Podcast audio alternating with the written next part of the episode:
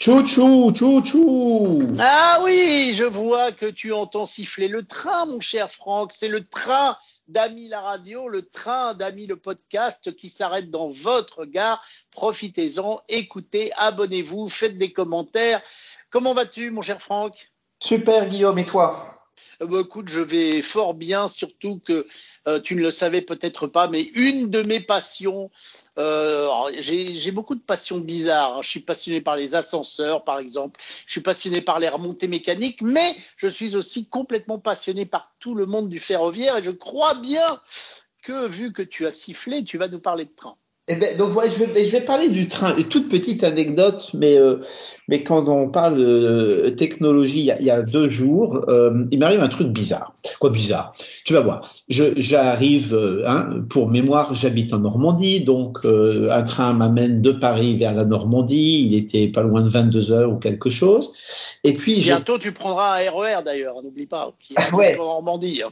Ouais, ouais. J'étais, c'était un TER et euh, et puis je bossais, puis j'étais tellement dans mon document que que j'ai pas fait attention et à un moment dans mon oreille arrive le nom de la station à laquelle était supposé descendre, c'est-à-dire que le train était arrêté, il était prêt à repartir. Et donc là, euh, panique totale.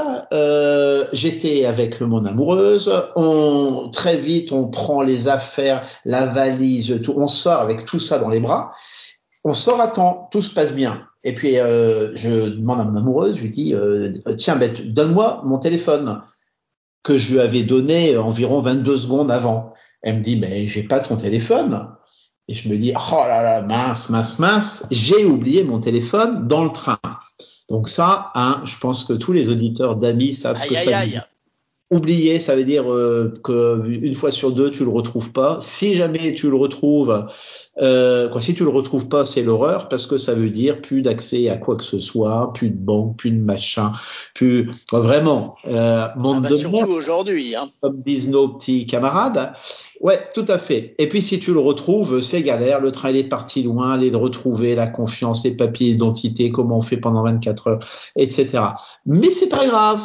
C'est pas grave. Je me sentais un peu philosophe. Euh, c'était lundi soir. Je me sentais un peu philosophe du lundi soir. Et, euh, et, et je vais voir la chef de gare. Et puis je lui dis voilà, je crois que j'ai oublié mon mon mon téléphone dans le train. Donc là, je tombe sur une dame absolument charmante qui me dit ah ben je vais appeler le contrôleur. Vous vous souvenez-vous de la place à laquelle vous étiez? Je me souvenais de la place à laquelle j'étais. Elle appelle le contrôleur.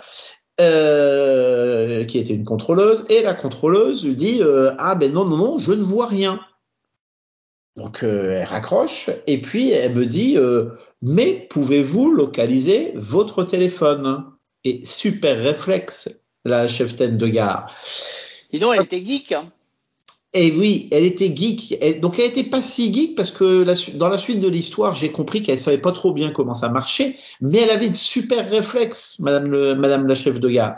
Et donc, elle euh, et, figure-toi que le hasard, si tant est que le hasard existe, faisait que, que deux ou trois jours avant, mais vraiment il y a très peu de temps, en utilisant Google Maps sur le téléphone de mon amoureuse, je me suis rendu compte que je partageais ma, ma, position et je me souvenais plus du tout que je partageais ma position avec elle.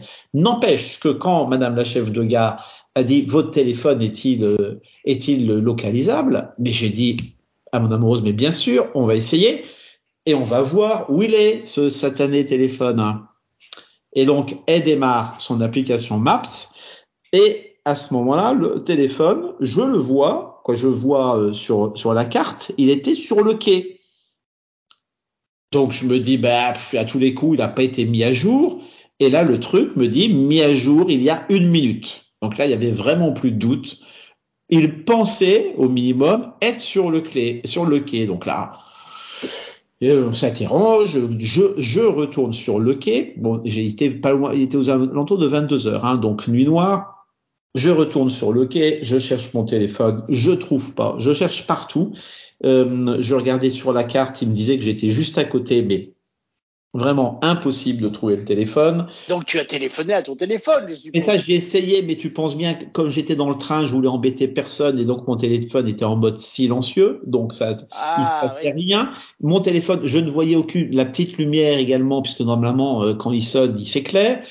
Je me suis dit, peut-être un peu pessimiste, ah, mais il a dû tomber sur les rails dans la précipitation. Quand on a descendu la marche du train, il est tombé sur les rails. Je retourne voir la chef de gare, je lui demande un- une, une- lampe qui éclaire très bien, très- toujours adorable. Elle me donne une lampe qui éclaire très bien. J'inspecte les rails, j'inspecte tout. Et puis, euh, et puis toujours rien. Mais là, j'avais peut-être, ça fait peut-être 10, 10 minutes ou 15 minutes hein, que je cherchais. C'était long. Hein. Et, euh, et, et, et, et, et, et, et- sauf que, sauf que je me disais, mais il est là, il est fatalement là, puisque. Et donc, euh, en persévérant, donc est arrivée mon amoureuse, la chef de gare. Tous les trois ont regardé le truc. Les, ils étaient superposés. L'icône, l'icône du téléphone, de mon téléphone et de son téléphone était superposée. Donc, soit il y avait un bug, soit ils étaient vraiment tout proches. Et à un moment, je vois mon téléphone, figure-toi, qui était en équilibre sur une barre métallique de, du banc qu'il y avait sur le quai. Mais il était en, Ah. équilibre, en équilibre sous le banc, c'est-à-dire que dans une position extrêmement instable, mais qui faisait que je pouvais pas le voir puisqu'il était ni sur le banc, ni sous le banc. D'accord. Et donc, voilà. Donc, je trouve qu'il y a plein, il y a plein de, il y a plein de, de, de belles morales à sortir de ça. Euh, la première, c'est euh, petit lapin, ne perds pas ton téléphone. La deuxième, c'est euh, euh, petit lapin, euh, n'aie pas peur de partager ta position avec quelqu'un en qui tu as confiance. hein. Euh, la troisième, c'est petit lapin, euh, que c'est bien d'avoir des chefs de gare euh, quand ils sont euh, sympathiques. Et puis la quatrième, c'est petit lapin, sois persévérant parce qu'avec un tout petit peu de technologie bien sentie, on peut, tu peux te sortir de la bouse quand le mauvais sort a voulu t'y pousser. Et je rajouterais, euh, petit lapin, n'oublie pas de crier vive la géolocalisation, Et car c'est bien utile à Franck Lefebvre. Absolument, absolument. Et, euh, et donc c'est un petit conseil partager, laisser sa, position partagée avec quelqu'un de confiance, hein, et, sûrement une bonne idée puisque comme en ce qui concerne la caractère privé de cette information-là, de toute façon les grands gafam ils l'ont cette info, donc ça sert à rien de ça sert à rien de la dissimuler et il a été démontré maintes fois que même lorsqu'on mettait le GPS off, euh, la position est fuitée. Donc, euh, donc ça change pas, ça change pas grand chose. Euh, et à ce moment-là, il y a un truc, il y a un truc que j'ai regretté, c'est de pas avoir pu appeler mon téléphone. Parce que imagine, hein, nous qui parlons souvent de la voix, si j'avais pu dire à mon téléphone avec un mot clé connu de moi-même, euh, c'est-à-dire que parce que nos téléphones très souvent quand on est poli, Je dirais où es-tu? Exactement, Et je, là, il te reconnaît. je et il dirais. Zeglabouib, où es-tu? Et, et comme il m'écoute et qu'on sait que nos téléphones de toute façon écoutent les mots déclencheurs euh, du genre euh, dis Siri, OK Google, etc. Euh, eh ben, on, il pourrait parfaitement à ce moment-là euh, se mettre à parler. Et là, je l'aurais retrouvé instantanément. Tu sais, un peu comme ces porte-clés euh, qui fonctionnaient quand tu les quand tu sifflais à une époque. Qui, Oui, tout à fait. Était à grelinguer. Voilà. Et donc, on est à nouveau en face d'un des usages de la voix. Mais quand utilisera-t-on pleinement la voix sur nos Ah, je sens que tu me lances une perche. Alors, je voudrais quand même te dire que j'adore ton Ziglabouib. Euh, J'y penserai. Hein, si jamais je dois donner un petit nom à mon téléphone, je crois que j'appellerai Ziglabouib. Et comme tu m'as lancé une perche, eh bien, je voulais la saisir, puisque j'adore les remontées mécaniques. Mais surtout pour vous faire part d'une info que vous avez peut-être entendue si vous suivez un peu euh, le monde de la tech, c'est que nos GAFA réduisent leurs dépenses en recherche euh, tous. Hein. Il n'y a que Apple qui pour l'instant ça va à peu près, mais aussi bien Google qu'Amazon, que tout le monde, bah ça y est, les gens ne sont plus chez eux, ils ne sont plus confinés, ils utilisent moins les technologies et puis en plus il y a la crise qu'on connaît ces derniers temps.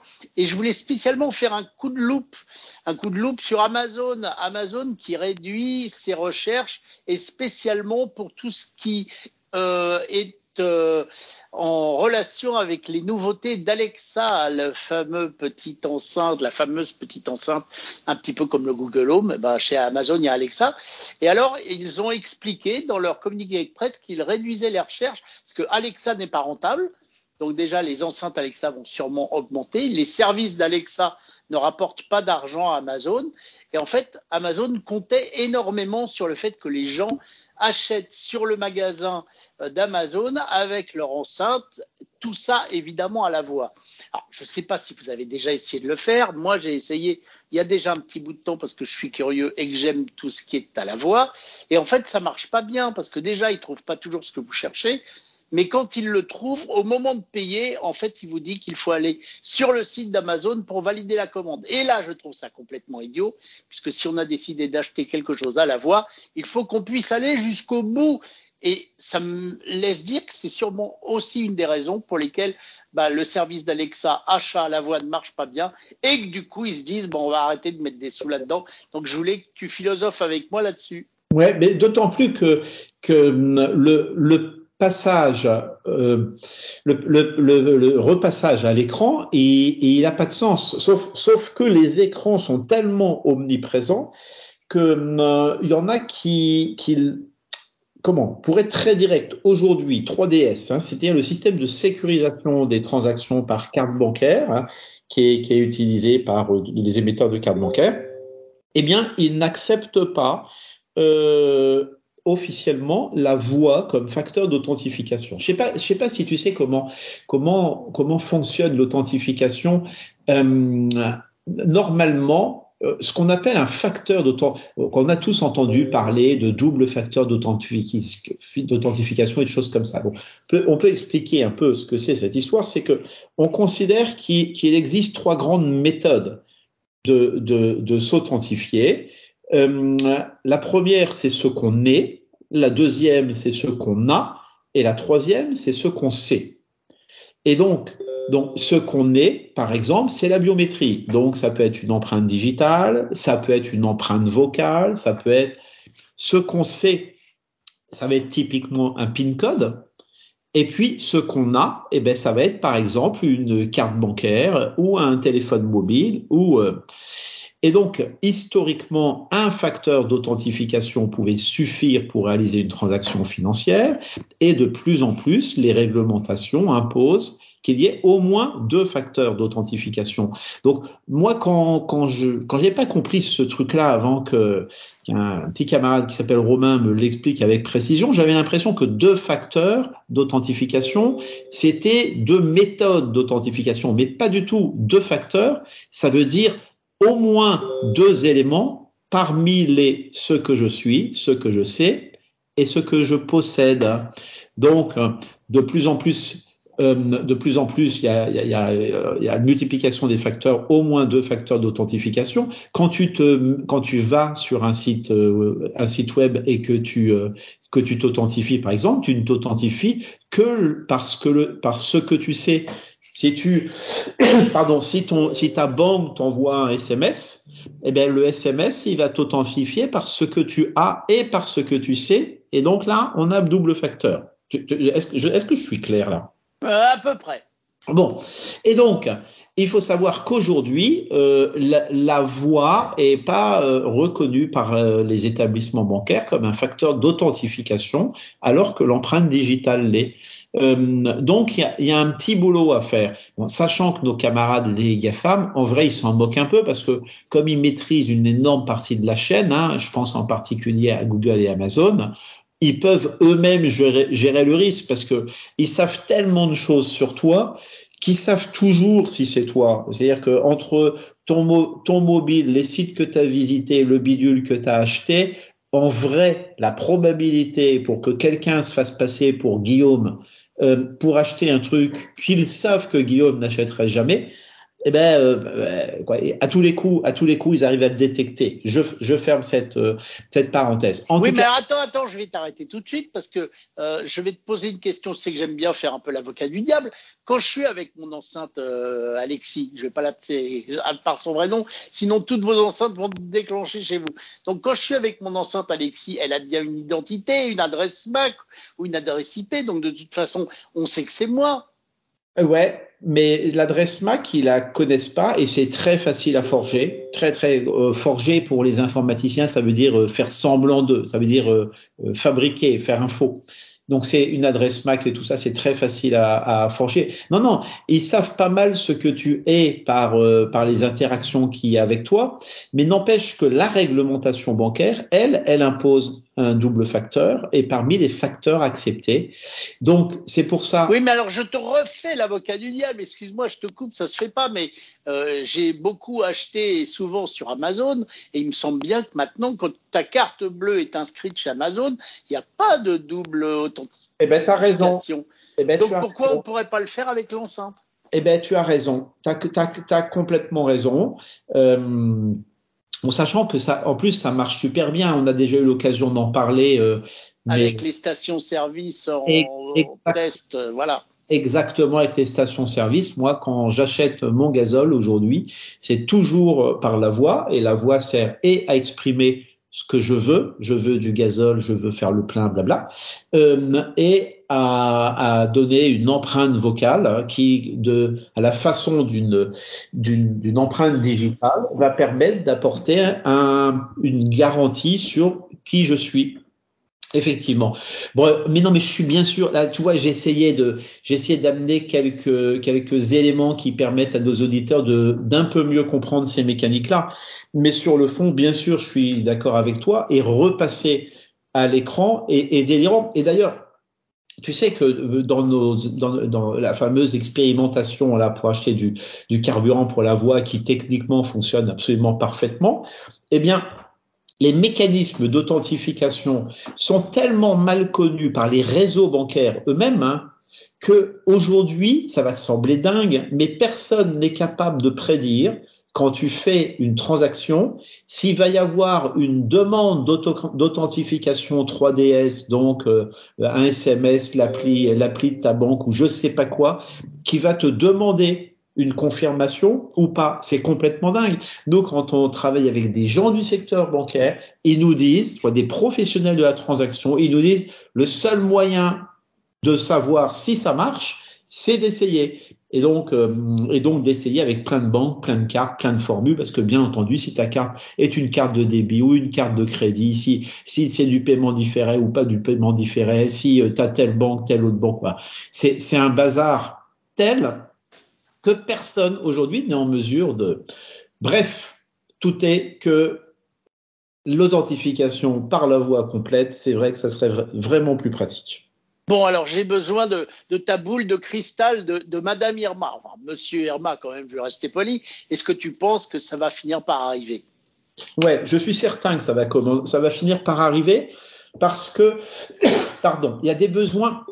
Tu m'as déjà entendu dire que que la voix, euh, pour moi, le grand changement de la voix euh, dans les rapports qu'on peut avoir avec les machines, c'est que seule la voix permet de dire ce qu'on veut et non pas la façon dont on le veut. Je, te donne un exemple. Si aujourd'hui tu veux acheter euh, une euh, quiche Lorraine surgelée, eh bien tu vas pouvoir faire ça avec une appli ou sur le web et il va falloir que tu ailles dans le, la boutique qui te permet d'acheter ça. Donc, faut que tu la connaisses, faut que tu t'y identifies et puis il faut que tu trouves ton produit et puis, euh, c'est-à-dire que dans la démarche que je viens de te citer, tu es obligé de dire où tu veux avoir le service, donc avoir une bonne connaissance du service que tu veux avant même d'y avoir accès.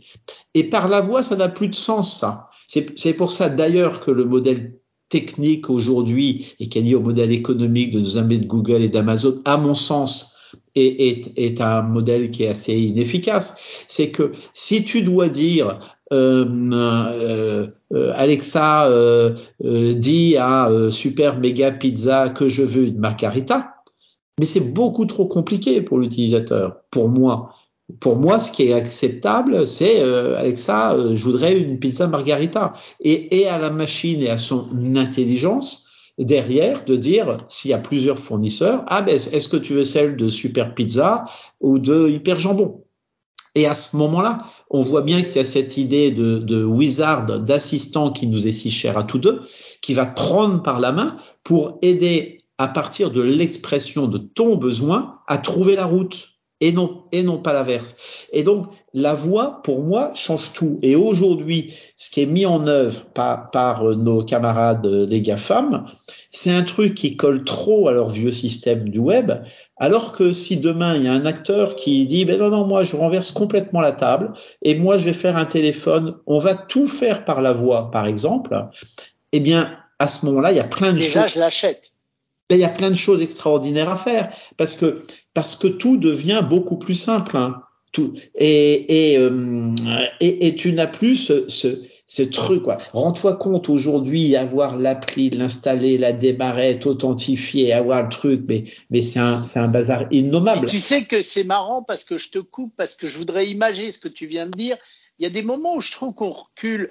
Euh, avant qu'arrivent toutes les applications, tu voulais un, un, taxi, tu composais un numéro, tu tombais sur une opératrice, tu disais bonjour, je veux un taxi pour le 18 avenue de la Bourdonnais. Elle te disait un instant, ok, il sera là dans cinq minutes. Clouc, tu raccrochais. Aujourd'hui, il faut aller sur une appli, il faut être déjà inscrit, faut cliquer, faut mettre l'adresse. Finalement, c'est plus long que le bonjour, je voudrais un taxi pour le 18 avenue de la Bourdonnais. Donc je me dis peut-être qu'un jour à la voix, on pourra retomber sur une assistante virtuelle. Tu lui diras bonjour, j'aurai un taxi pour le 18 avenue de la Bourdonnais, comme tu parles à ton Alexis, et elle te dira le taxi arrivera dans cinq minutes.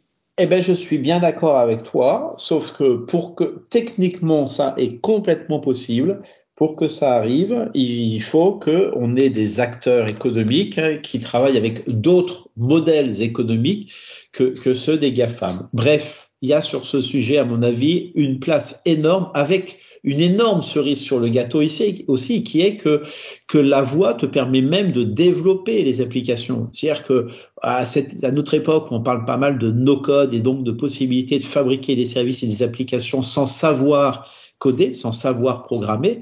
Eh ben, quoi de meilleur comme médium que la voix où tu pourrais dire, tiens, je veux faire un site web pour vendre du matériel de plongée, et puis tu aurais un assistant qui, de façon purement vocale, te dira, ben voilà, quel style tu veux, quelle couleur, machin, qu'est-ce qu'on écrit, qu'est-ce qu'on fait.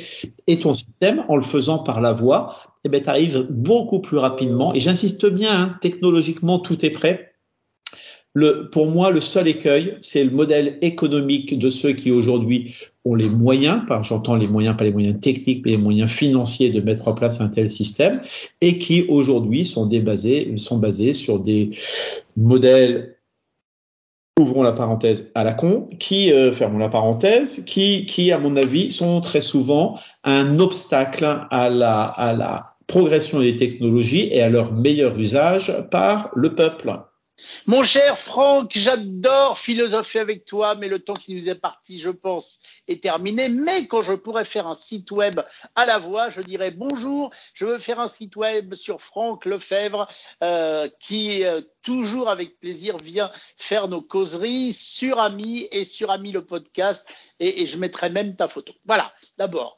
Donc, on se retrouve très bientôt, et vous aussi, venez communiquer, discuter, donner votre avis, commenter, abonnez-vous, dites-le à vos amis, et surtout, n'oubliez pas notre beau répondeur vocal au 01 76 21 18 10 qui vous attend. Mon cher Franck, à bientôt.